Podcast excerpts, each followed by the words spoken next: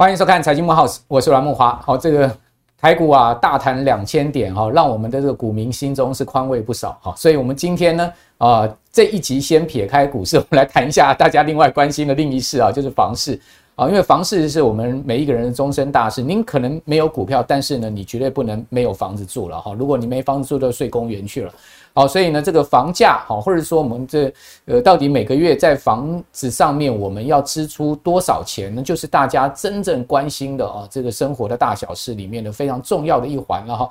那我们内政部呢，这个会定期公布出来两个很重要的数据啊，可以看出全台湾现在目前啊，这个居民啊，这个在房子上面的支出啊，这个负担有多重哈。一个呢叫做房贷负担率啊，这个房贷负担率就是你每个月的这个呃。整个所得的部分哈，到底放在房子上面哈，这个本金啊、利息摊还到底负担多少？现在最新的数据，内政部公布出来是三十九点六二趴，哇，这个数字真的是压力大了。也就是说，将近哈，这个全台湾呐，哦，所有人呐，百分之四十的这个所得啊，是要放在这个房子的支出上，单是一个住啊，你就负担这么大。哦，另外呢，还有所谓的房价所得比，当然这个房价所得比，我个人觉得也没有那么客观，就是说它就是一个概念，好，给你知道说到底啊。你有多少年呐？哦，你不吃不喝可以买到房子，当然没有人可以不吃不喝买房子嘛，哈，所以它只是一个概念。那当然这个概念就凸显出来哈，我们的所得跟房价之间的一个关系。也就是说，如果房价涨太多，好，那我们所得跟不上，那当然这个房价所得比会拉高嘛。所以它给你是一个概念。那内政部公布出来最新的这个房价所得比啊，是高达九点六九倍。我讲的是全台湾的情况，也就是说要十年不吃不喝了。那有些地方甚至更高啊，比如我们现在看到这张字卡上面，各位看到。好，这个呃，现在目前看到了像这个呃台北市啦、双北市啦，哈，这个都是更高的一个状况。比如我们从这二零一九年的这个数据看到二零二二年，哈，就三年来，哦，这个新建案，我们讲的新建案不含中古屋了，哈，新建案这个呃这个所得比呢，三年来的涨幅，我们要讲台北市吧，十七点七趴。另外各位可以看到，像新竹哈，因为它是这个呃第一个科学园区所坐落的地方，哈，这个新竹县市啊。居然新建案这个房价所得比三年来的涨幅是超过一倍啊！哇，这个新竹的房市可以讲说是疯涨哈。这个确实我也知道，这个新竹房价涨很多哈。不单呃新竹市哈，新竹县也是这样的一个状况。那么可以看到，这个二零二二年呢，新建案，我们刚刚讲说房价所得比是所有台湾的整体状况，但我们就新建案了。好，大家想买新房子嘛？好，新建案的房价所得比呢是高达 二十二点七倍，也就是说你买要买新房子啊，你要二十二年不吃不喝你才能买到新房子啊，那所以大家去买中古屋去了，是吧？好，这个就是现在目前。整个台湾房市的一个概况了哈，当然这个数据给大家一个参考，并不是都代表说这些数字要讲出来恐吓你，吓你不要你不要买房子。事实上，这个我们还是需要一一栋自住的房子，对不对？哦，不然的话你不能这个总不能一辈子租房子嘛。当然。这个也是见仁见智的一件事情。那谈到了这个房价太高，当然台湾就首推双北了哈。这个双北现在的人口哈是明显的这个出现了外逃的状况，这叫做脱北者。好，这个不是从北韩到南韩了，这台北开始往这个中南部走。像我住双北哈，我住了一辈子哈。其实我最近也有这个打算，我现在都在看外县市的房子哈，比如看看苗栗啦，哦，看看这个台中啦。如果说哪哪一天有朝一日哈，这个我卸下主持工作的话，哎，我也真的很想哈，到那个一平二十几万的地方去买个房子，买个一百坪，哎，不过要两千万，两千万你在台北市你能买什么啊？你大概只能买到一个这个三十平的老公寓吧，大概还买不到吧。好，所以说我也在看一些外县市的房子，会有这样的一个状况。大家可以看到啊，这个台北市的人呢，真的是往外逃啊！哈，那各位看到这个行政区的部分，大安区哦，这个成屋单价现在一平是一百万哈，信义区是呃八十五万，诶，这个信义区怎么会比大安区还低啊？这信义区可能是包括了这个呃比较周遭的信义区的哈，所以呢，我们看到就相对好像比大安区低一点哈。那另外呢，松山的这个二零二二年的成屋平均单价是八十四万，那看到。人口相对就在减啊，你可以看到这个减幅呢，都接近快要一成哦，哇，这个减的这个人口外逃的情况非常明显哦。那如果台北市这样持续的这个人口外逃的话，那不是这个台北市将来的这个越来越所谓的高龄化，哦，空洞化了吗？哈，这个双北我看到有这样的一个危机了，哦，北市的人口已经创下三十八年来的一个新低的情况了，哈。好，那另外我们再来看到说，诶，这个房市大家讲说最近好像有点趋冷，哈，这个到底是不是真的呢？我们从另外一个数字也可以看到这样的状况。我们今天提供的都是这个公开资料，哈，都是呃大家这个可以查询到的。好，比如说我们就这个十月份，好，个人房地合一税，啊，这个呃角度来看，到底房市的一个成交情况有没有趋缓？因为你你买卖房子，啊，你现在目前要，如果是你是适用这个房地合一税，你就要申报嘛，好，申报就要缴税嘛，好，所以从这个税收的状况也可以看到，那这个十月的个人房地合一税呢，创下八个月新低啊，大家看到我们这个字卡上面有详细的资料哈，大家可以去解读一下，好，同时它是连续五个月这个房地合一税下降。哦，不过呢，从另外一个角度来看，哎，虽然它五个月下降，但是它比去年同期还是大增了。啊，所以也就是说，跟去年同期比，而现在房地合一税还是比去年缴得多，而且增幅还是很明显的一个呃增加，但是也是五连续五个月下降了。好，那建商另外一方面就喊苦了，说你看到我们这近这几年不是我们一定要涨房价，是我们的成本涨四成了。我听到很多盖房子的朋友跟我讲说，我们现在盖房子平均成本都涨四成了，哦，这个涨四成，这个是不得了的一个数字，所以很多这个建商开始要毁约了，哈，变成是这样的一个状况。好，当然这个是违法的，我们要跟大家讲一下哈。那这营造工程的物价指数啊，大家可以看到是持续上升，不过最近有一点开始趋缓哦。哦，这个十月的数字是微减，哦，连续五个月没有创新高，代表物价升幅啊，大概也告一段落了，高原期也看到了，再再往上升的几率大概也不大，哦，因为毕竟全世界通膨也到了一个相对的这个高原期了，哦，再加上各国央行的升息啊，哦，总是能把这个呃这个物价稍微压下来一点嘛，哈，所以在这样状况之下呢，哦，我们。呃，今天就要请到两位专家啊，来跟大家谈一下这个房市到底现在目前的概况是什么。我们看到这些数字归数字嘛，对不对？我们还是请到第一线的专家，然后来跟大家就他们所看到的、他们所了解的情况来跟各位做分析了哈。不是说我们只有看看我们提供的数字而已哈，我们还是要这个综合各方的看法。好，所以我们今天请到的第一位是老屋改建协会的理事长。胡伟良，胡理事长你好啊，大家好，我也是品家建设的创办人胡伟良。是这个，您这个品家建设也不用讲，这个报纸常常登您的消息登得很大，我也常常拜读啊。好，您都很有这个房地产的创建了哈。那我们第二位呢是乐居创办人李义农，好，义农你好，大家好，我是乐居创办人义农。好，这个你也长期在。房地产市场嘛，对不对？之前是从房仲出身，我想你也对这个一线的情况是非常了解。好，那我这个一开始我就要先请教易农了，就是说现在目前有一个状况啊，就是因为全球股市今年都跌得很惨，虽然说这一波台股弹两千点啊，哇，从这个一二六二九一下弹到了这个呃一万四千六百点之上，大家心情稍微稍微宽慰一点，哇，这个但是某种情况有另外一边人可能说哦，我都没抢到反弹，也很那个很差差了，所以这个心情也是这个。如人饮冰水哈，那房产现在目前的状况到底怎么样？我们今天有另外一个数据给大家参考，就是说，其实台湾这个股房联动性还蛮高的哦。各位可以看到加权指数，好，跟这个呃建物的买卖移转动作，这是内政部的资料哈，大家发现，诶，它其实是有个非常长期同步的现象，就是股票往下跳，房市趋冷。好，这个等一下请教你，是不是真的是有这个股灾就造成房市这个买卖移转，好，就交易趋冷的一个状况，大家心情不好，好就。这个也不想上门看房子了，好，这个房东呢也不卖了，这个 keyboard buy 啊。然后另外我们可以看到豪宅的状况也很惨哦。豪宅今年第三季居然呢，我们一般讲豪宅，我们大概都定位在两百万一一平以上叫豪宅了，一百万不叫豪宅了，一百万现在太多了啦。两百万以上一叫豪宅，大家可以看到哦，这个第今年第三季居然是掉到了只有这个二十三户的一个买卖移转的一个交易的情况哈。那台股加权指数当然也是伴随着往下。哦，据我知道了哈，今年整个信义区好像哈，这个就是说那个那个豪宅信义豪宅区啊，好像是零成交啊。哦，不知道是真的，有人这样子跟我讲说，没有一间啊有这个买卖移转哈。好，这里这这边请教你，就是说现在目前这个股灾跟房市的联动关系，你常年的经验是不是这样子呢？以及呢，诶，大家在这个股灾下面啊，是到底是该卖房还是该买房呢？好，那再说明一下哈，就是。大家想到股灾会觉得好像房价要跌，但是其实就像刚刚木华哥这边说的哦，其实股价它跟真正跟联动的是房屋的成交量哦。我们来看一下哦，所以有证据了。对对对，我们来看一下哦，这个预售屋我们这个叫做，因为去年的八月开始哦，就是呃预售屋就可以实价登录了，所以我们就把这个预售屋的实价登录件数把它做个统计。嗯，因为预售屋它算是一个房地产市场一个领先指标嘛，大家看好还看坏，这个预售屋其实反应最明显。那时候哦，从一开始的时候最多呢。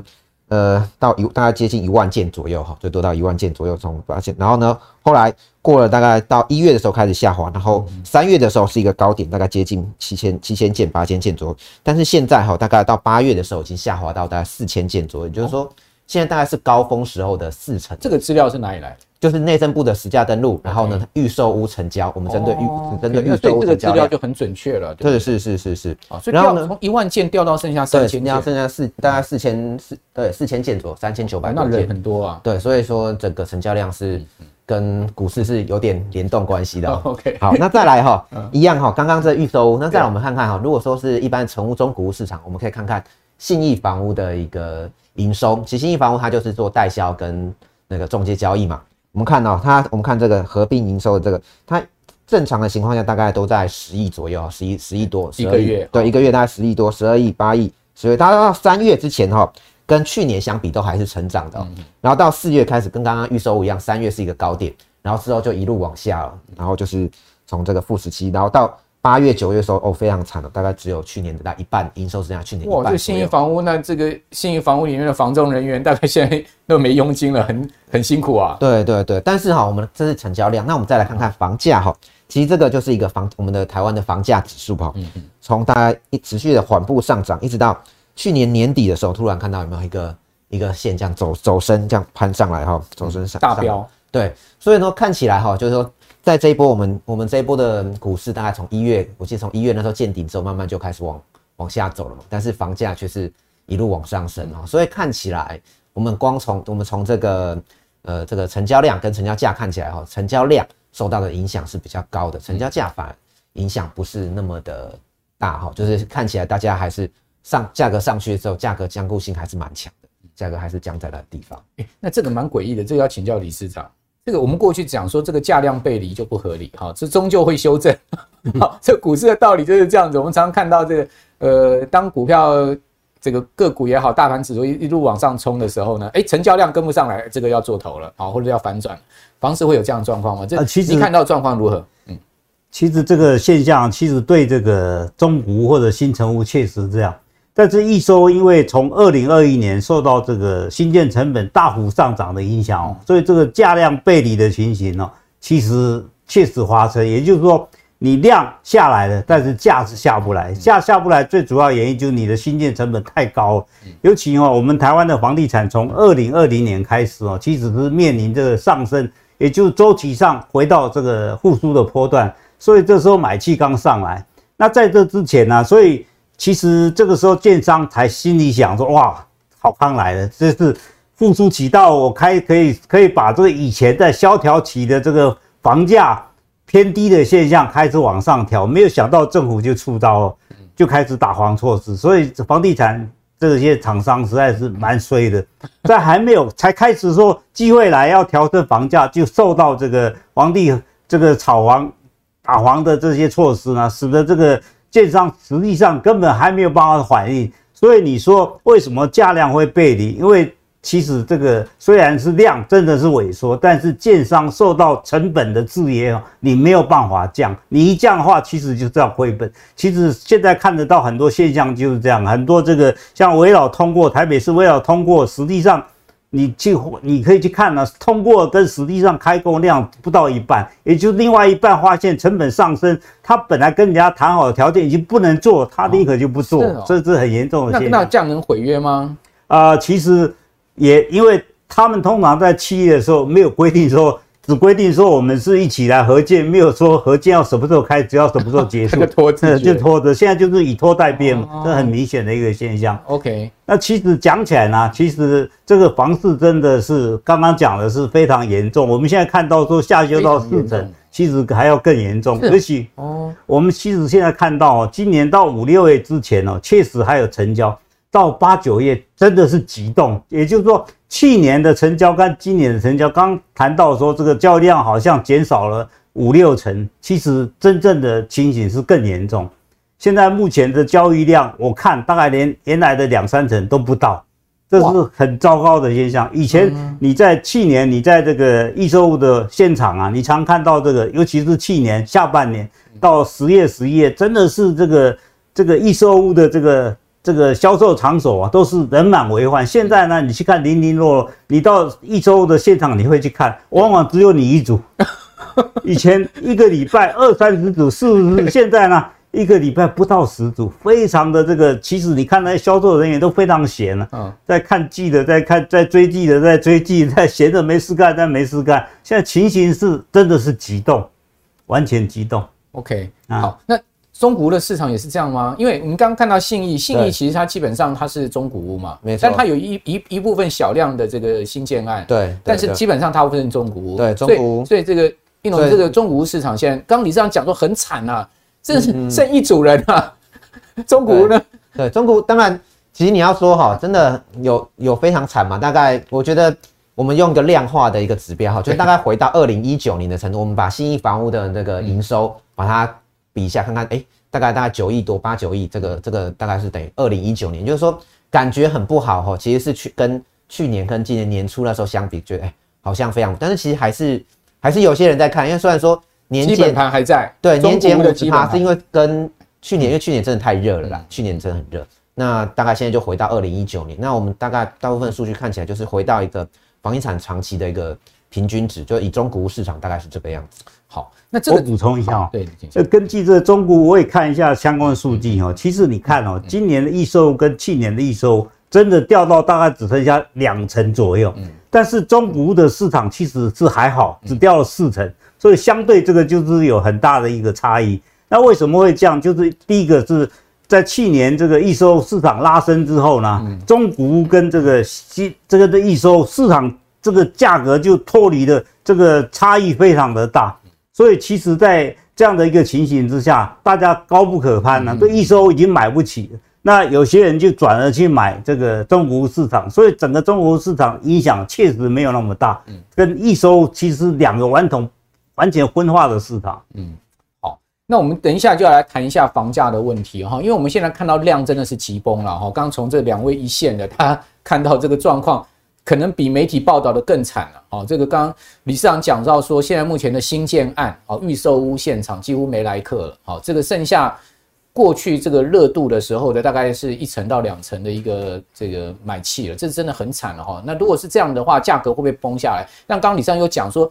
建商受到这个成本的制约，他也没办法降价，降价要赔钱，那不赔，那要赔钱也不能卖啊。所以说现在建商要怎么因应？好，那后面房市会出现什么样的一个大的一个变化？这点要请教理事长。另外呢，就是说，那那这样如果中古屋的话就没有这个大问题哈，因为中古屋基本上那个屋主他可能持有了房子有一定的时间了，就他愿不愿意便宜点卖而已。好，那买方呢也不见得是一定不不想买，他愿不愿意去？大家谈一个价钱可以成交嘛？哦，这个就是中古屋市场的状况，这跟预售屋可能又不一样哈。所以我们另外根据一个资料，各位看到现在目前买卖双方是僵持哦。好，这个十月份的住展风向球是这个进。黄蓝灯哈，那黄蓝灯大家都知道是不好的一个状况，也就从这个绿灯马上要转成黄蓝灯。那我们都知道，转到黄蓝灯下面就是蓝灯，蓝灯就就惨了嘛，蓝灯就是基本上就是一个衰退的一个状况。那这住展的这个六大分项指标跟灯号的对照表哈。我们给大家参考了哈，那这个呃，现在目前看到的就是说十月份的分数是四十二点二分，对应的灯号是连续十五个绿灯，但是已经趋近黄蓝灯哦。这较九月的分数呢是大减哈，同时呢，呃，创了二零二一年八月以来的新低。好，这边就要请教这个义农了，就是说现在的房市的拐点是不是到了？因为我们刚刚谈到的是量问题，对不对？我们现在回到价，哦，就就包括我刚刚前面有问。请教你的，就是说呢，这个现在目前如果价掉下来，是是可以买哈，所以这个房市的拐点，我们一般讲拐点，我们现在量已经看到拐点，啊，这个很大的一个拐点，从今年出现变化，那价会不会出现拐点？从这个中国的市场你怎么看？呃，我们一我们一直以来哈，就是看房价到底会不会修正哈，大家都通常都看四个指标，四个指标，一个是看股市，然后再是看汇率，然后看这个利率，还有政策，大家看这这四四件事情。那现在状况哈，就是。大概是股市是往，就是股市是不利嘛，所以它是偏空。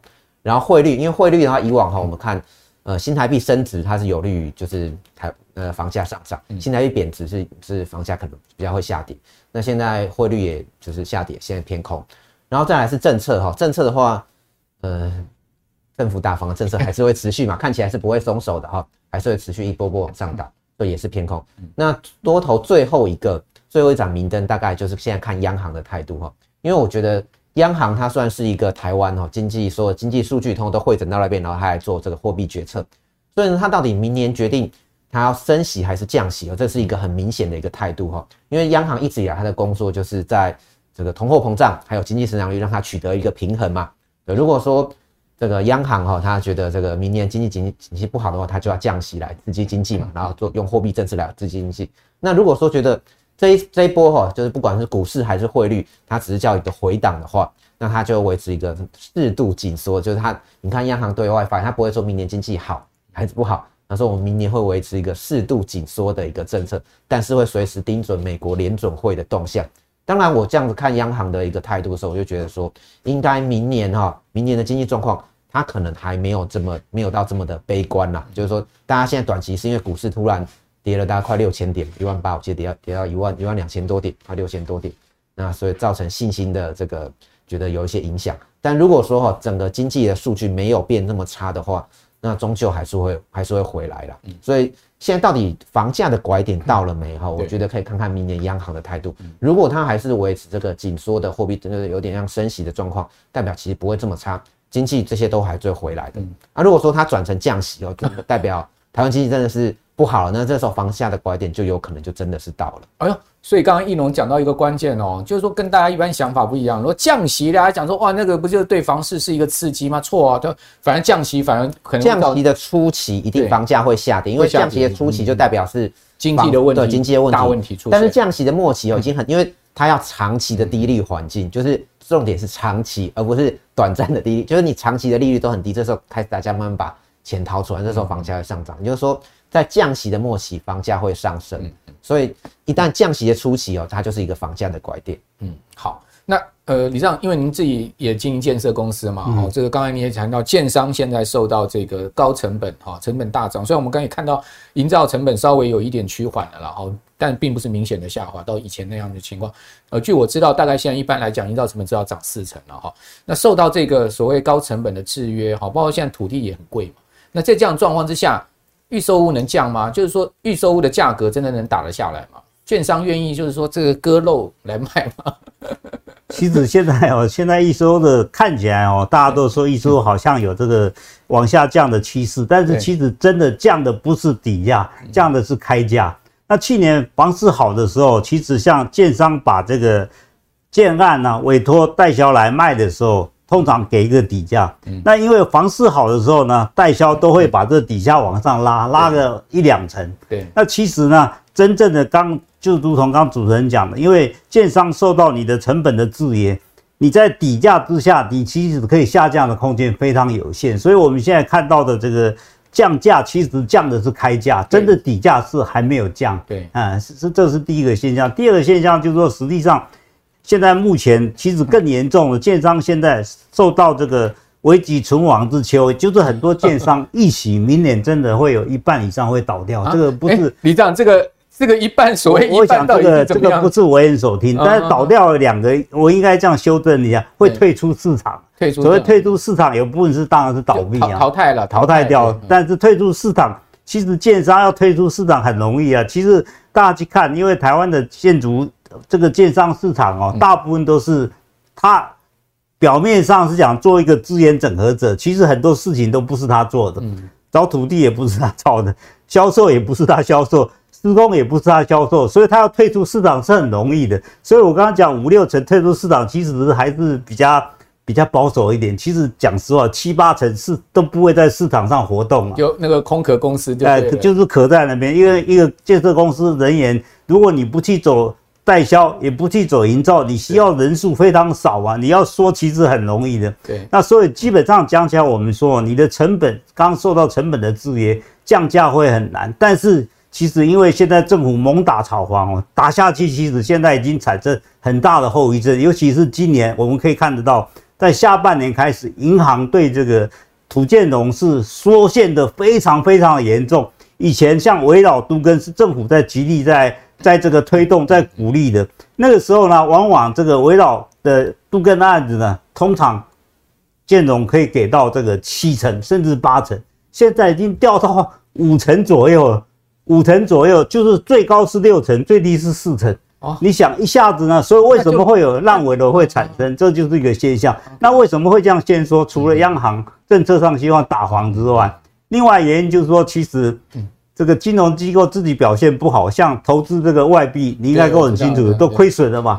然后现在年底又要做金融检查，检查检查什么？你的你的移换比有没有？不是你的贷换比有没有超限？然后呢，你的资本的市值市值率我也要检查。那再加上存款减少，存款为什么减少？很简单，跑到外面去，台币转成外币，然后这个美元回来台湾的，呃，到台湾来的这资金全部逃回美国去了，所以台币的存款变得非常少，所以银行可贷的金额就变得非常的少。在这样的打压之下，所以烂尾楼会逐一出现。为什么？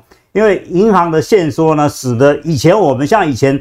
建商为什么建商为什么烂尾楼会很少？银行给他七成左右，你再加上预售少，做得好的话，几乎你就把这个案子就盘活了。现在少成十五四五成，然后再加上现在销售预售率非常低，你那个切额你怎么办？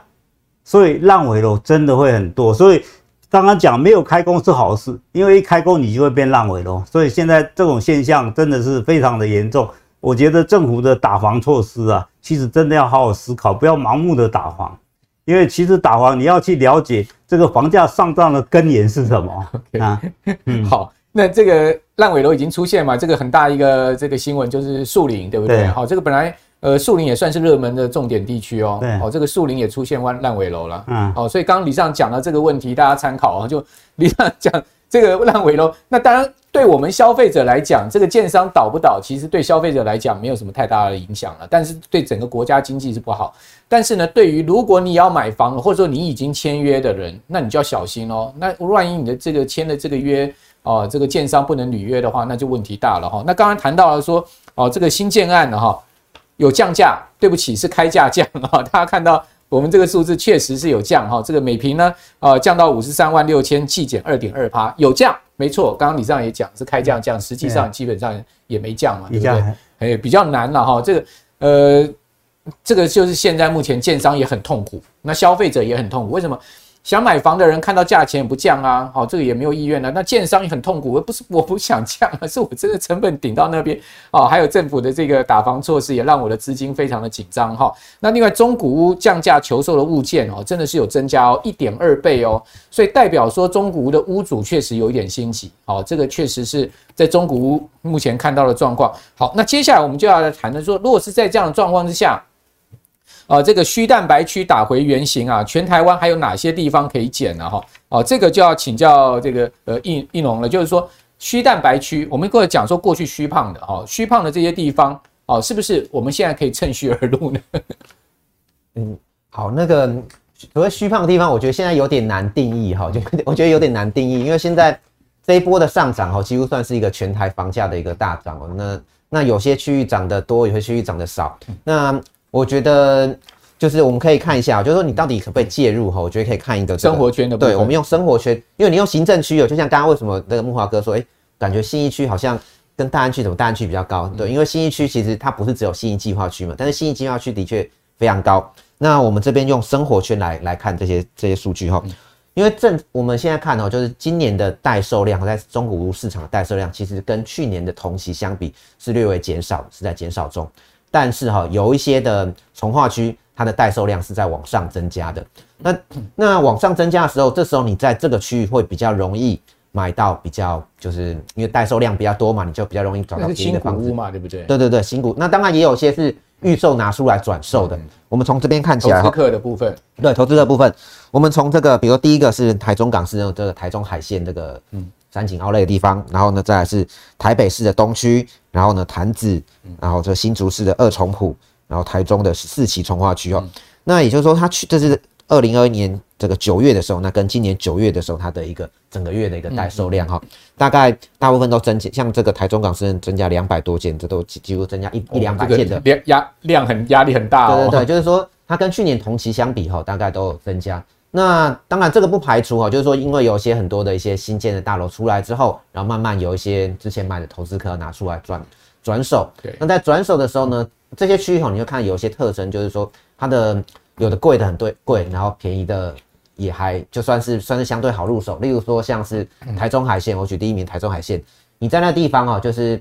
你看这第一期早期的案子，大概十八、十九万，有的时候还可以还可以遇得到，大概二十万上下是一个那个这所谓的新古屋可以看到价格。嗯、那新案呢？新案的已经看到三十几万了，哇！然后剩下三十几万，就是说你在这区域很奇怪，哎，明明是一个同样一个街块，同样的从化区，有这二十万出头的，也有三十万出头的。那这样子的情况下，你就可以，因为我觉得以区位来讲，它慢慢最后就会就会容易拉平哦，慢慢容易拉平，就是在同一个区位里面去找相对低价的。对对对，现在现在因为大家没涨到一个上涨到一个初期上涨初期哦，永远是一些比较指标案、新建案，它会率先创高价，然后慢慢让这个其他的这个价格冲起来。所以这个往外围的这个扩扩散性哦，是一个大家买房子都可以注意的地方。OK，好，那另外就是说所谓的小宅交易量这个比重啊，连五年哦这个往上升哦，其实现在目前因为大家这个买不起。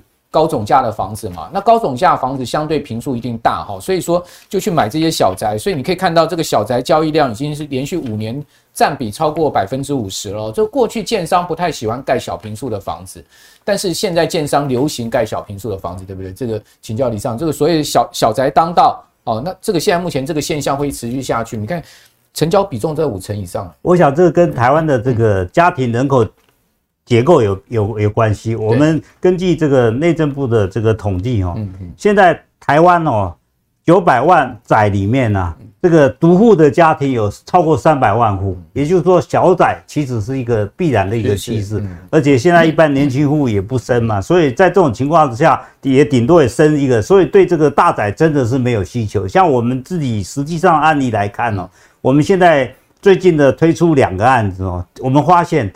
这个两房计划都很快，到了三房就停顿住了。其实小宅为什么这个以前建商喜欢开盖这个豪宅大宅？因为相对的话，你的设备的支出单位支出是比较小的，而且一般来讲买小宅都是比较比较资金没有那么雄厚的人，他们对这个房价其实是相当的挑剔，常常来看房子是一家连哦一家这个一家几口啊，还有这个祖孙啊，还有这个。亲朋好友全部带来看，所以这种钱不好赚，所以建商盖的豪宅呢很干脆啊，所以都喜欢这样卖。但是现在我们实质上的现象来发现呢，包括我们都从事这个围老度跟改建，我们发现呢，包括改建后，如果说这个一个家家庭它可以分为七八十平或者五六十平，他现在不要，他要拆成两个小宅，因为现在。除了这个小孩不喜欢跟父母住之外，父母也不喜欢跟小孩住，所以这个小宅化是一个必然的趋势。包括你在中国市场，你也会发现，这个坪数比较大的这个住宅是越来越难销售，所以小宅化我觉得是一个必然的趋势。嗯，或者建商就换一个名字叫二代仔嘛。啊，对不对？什么爸爸爸住旁边，小孩住另外一间啊？对，但是还是小宅，还是小宅，对。哦，所以这个就是过去我们讲说整个台湾房价上一个很大的变化，就是说，呃，因为房价高涨之后呢，基本上建商也发现了，他们也不得不往这个比较小平数的房子来推案了。过去建商真的是不太喜欢推小平数的房子，就像刚刚李市长所讲的哈，这个呃，因为。哎，这个课程的问题嘛，卖起来就比较啰嗦。好，那另外呢，就是你这个马桶要比较多啊，然后这个门也要比较多，这个成本就比较高啊。没错，好，所以这就是成本的问题。好，那呃这边再再请教易农了，就是说现在目前这个超值屋到底去哪里找？好，就刚刚讲到了说，嗯、你刚刚也讲到了说，其实从呃这个所所谓的待售量可以看到，有些地方它压力比较大。嗯、那压力比较大的地方，我们是不是可以找到比较后康？因为就比较溢价呢？是是，好，就是说大家在想哈，就是说你要，因为永远是买卖双方的一个这个对峙过程哈，就是你在买卖房子的时候，因为倒倒也不是说你的议价有多议价能力有多好，而是说看这一区的卖压到底重不重。所以我们这边哈，就是准备了，例如说我们可以看哈，就是这样子的一个部分。我们我们网站上其实一直有统计，就是每一个社区对它的到底有多少的，到底有多少的这个待售量哈。我们可以看到，比如说像我们用新北来看哦，前面比如说像这个淡水区的海洋都心，它总共有一千六百多户，那现在目前有有在二手市场卖的一百三十四户，一百三十一嘛，对。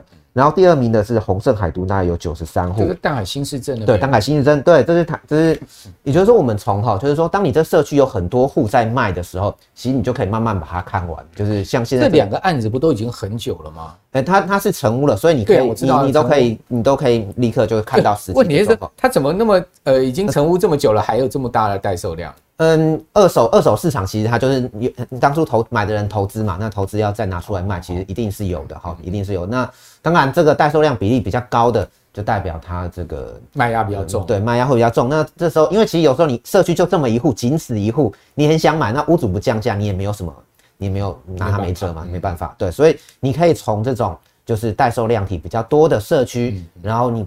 你打开看，诶，如果这个 A 屋主不愿意降，那我看 B 户，看 C 户，就是把它真偷偷看完之后，你再做决定。因为现在这个时机点哦，你看房子多看几间，不会像之前哦，你你早上中午没有决定，那个下午就被卖掉，就是对。之前的房子的确是用抢，那现在其实你可以多看几间以后，那那挑到比较适合的那个再再出手这样子。OK，好，这个就是一个买房的眉角了哈。这个你基本上要价格比较好谈，一定要看那个。卖压重不重？对，假设大家都想卖，然后呢，呃，就你一个人想买的话，你就慢慢挑。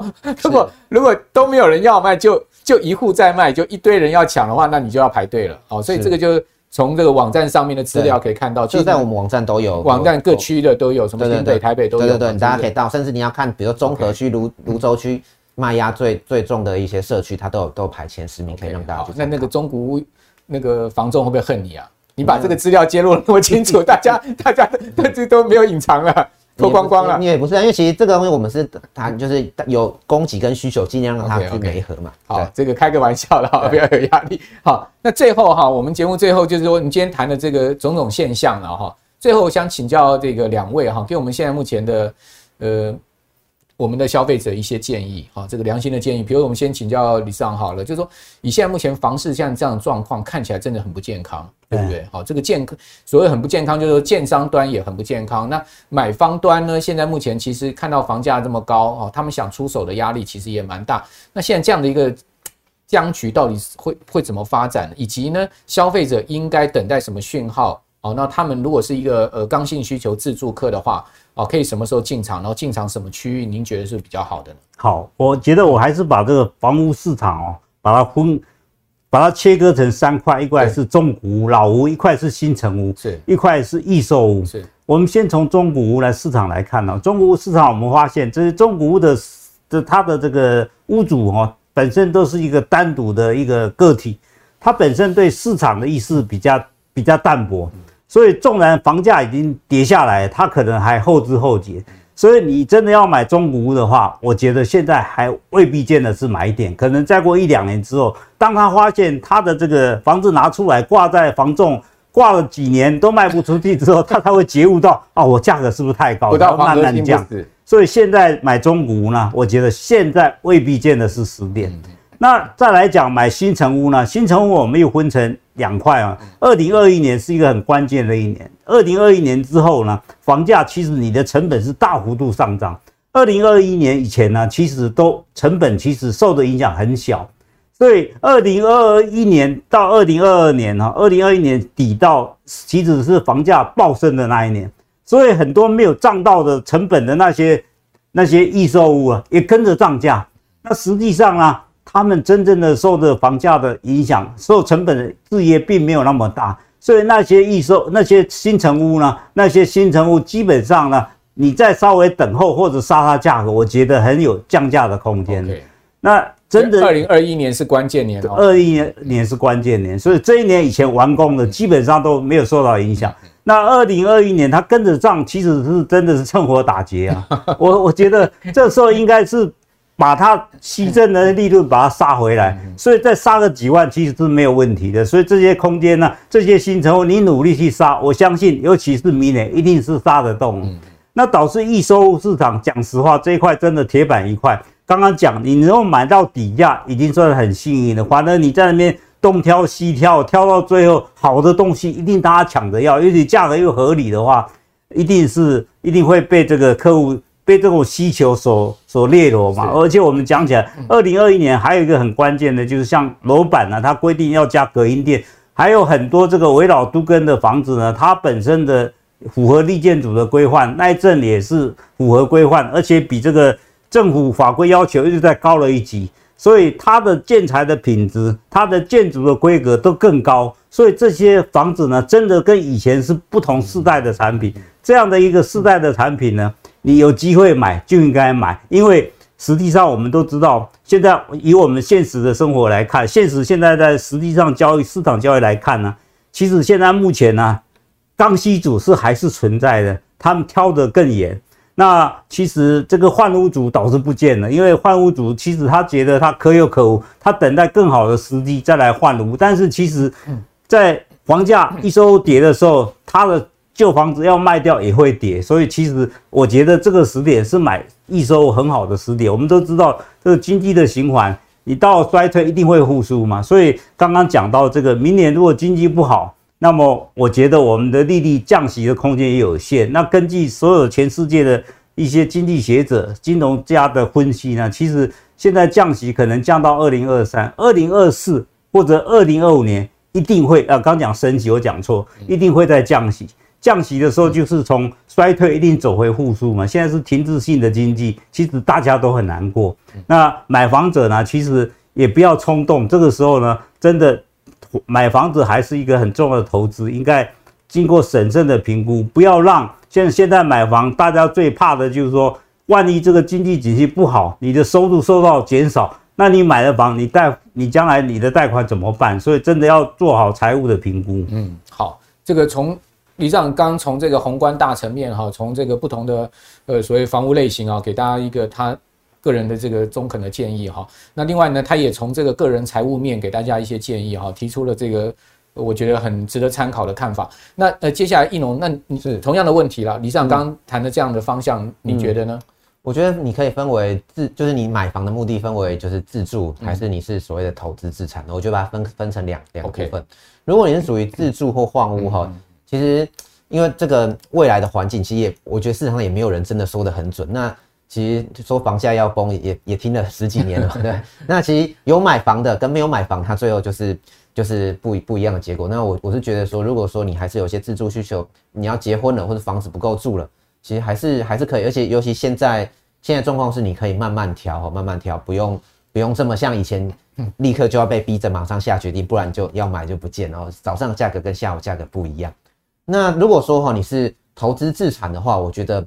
你可以再等一些讯号，我再等一些讯号。什么叫讯号呢？这个当政府买希望你买房的时候，你下去买，通常你都会赚钱。那当政府希望你不要买的时候，你就不要去买。这个是一个比较好。例如说什么什么，这叫什么讯号呢？就是看央行的这个呃房屋的限贷政策。当他把限贷政策解除的时候，我们想一下，前一次把限贷政策解除的时候是什么？二零一六年。如果你在那个时候做个投资资产的话，你在长期会是一个影响。